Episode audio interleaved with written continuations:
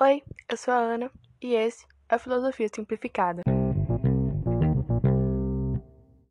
Na primeira temporada do Filosofia, a gente vai falar só sobre contextos e conceitos filosóficos. Por isso, para começar, eu vou falar de um assunto super simples, aqui ó, levezinho, que é para você não começar se assustando. Hoje eu vou falar um pouco sobre mito e senso comum. O senso comum, cara, é muito importante para a filosofia e vocês vão entender isso porque a filosofia vai surgir daí, da galera questionando, falando, putz, será que isso tá certo mesmo? Por que, que é assim, né? As pessoas questionando o senso comum. Então é muito importante porque surgiu daí, a filosofia surgiu daí. Se a gente tiver que colocar em palavras bonitas, né, o que é o senso comum, eu diria que é uma observação é, de mundo, uma leitura de mundo feita a partir de um, uma visão pessoal e tradicional, né? Por quê? O senso comum nada mais é do que a sua mãe, por exemplo, falar que se você comer manga e beber leite, você vai morrer. Ou então pessoas falando que cachaça cura gripe. E não cura. A gente sabe por uma observação mais científica de que a gripe ela se cura so, é, sozinha, assim, é o seu corpo que se livra dela. Ou que se você comer manga com leite, você não vai passar mal. Mas, cara, observa bem. Você provavelmente tem aquela receitinha, aquele chazinho de família que é para curar gripe.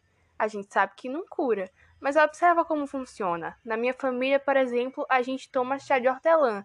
E aí você toma chá de hortelã, ele vai aliviar os seus, os seus sintomas e você vai tomar o chá até você ficar bom. E você vai falar, putz, é o chá que me curou da gripe. Mas não, a real é que você tomou o chá até o seu corpo se livrar da gripe, até você ficar curado. Às vezes a gente acha que o senso comum ele anda de mãos dadas ali coladinho com o mito, e não necessariamente, né? É muito comum você ver, sei lá, manchetes de jornais dizendo: ah, pesquisadores descobriram que tal coisa é bom para a saúde. É, isso era usado há milhares de anos já pelos chineses. Nossa, deu um, um exemplo bem bosta aqui. Mas um exemplo bem legal de se falar é que, por exemplo, na Idade Média as pessoas tinham uma fissuração, um negócio, eu nem sei se essa palavra existe. Fissuração. Enfim, na Idade Média, a galera gostava de ser branca. E aí eles usavam, tipo, uns pozinhos, assim, com chumbo, vinagre, uns lances muito louco. Passava na cara para ficar mais branquinho.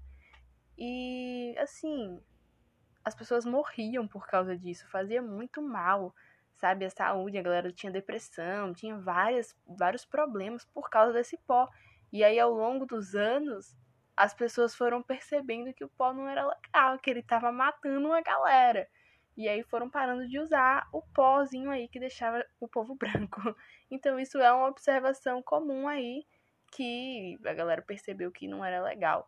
Ou, por exemplo, enfim, eu não sei se eu posso falar a palavra aqui, então eu vou chamar de miconha.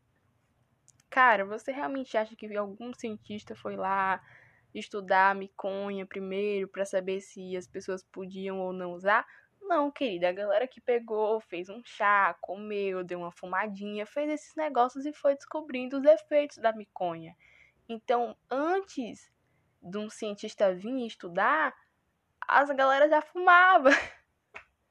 assim, e o senso comum é muito importante para a filosofia e para a ciência justamente por isso, porque ela serve e serviu por muitos anos como uma luz, assim, um caminho para a galera seguir, trilhar aí, entendeu?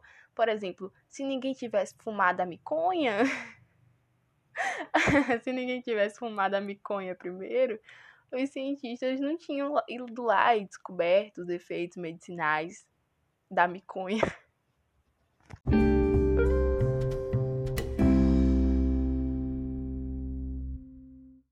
E o mito, coisa simples, coisa básica também. O mito é, pô, uma narrativa fantasiosa. Você sabe, você não é burro, né, meu querido? Você é um aluno inteligente. Você sabe que o mito é ali uma narrativa irreal. o mito é muito importante para a filosofia porque serviu, serve como uma ponte entre os filósofos e nós, meros mortais. Você tem, por exemplo, vários filósofos, como, por exemplo, o Platão. Eu falo muito, por exemplo. O Platão, ele, lá no livro A República, ele fala sobre. Ele está tentando explicar sobre o mundo das ideias.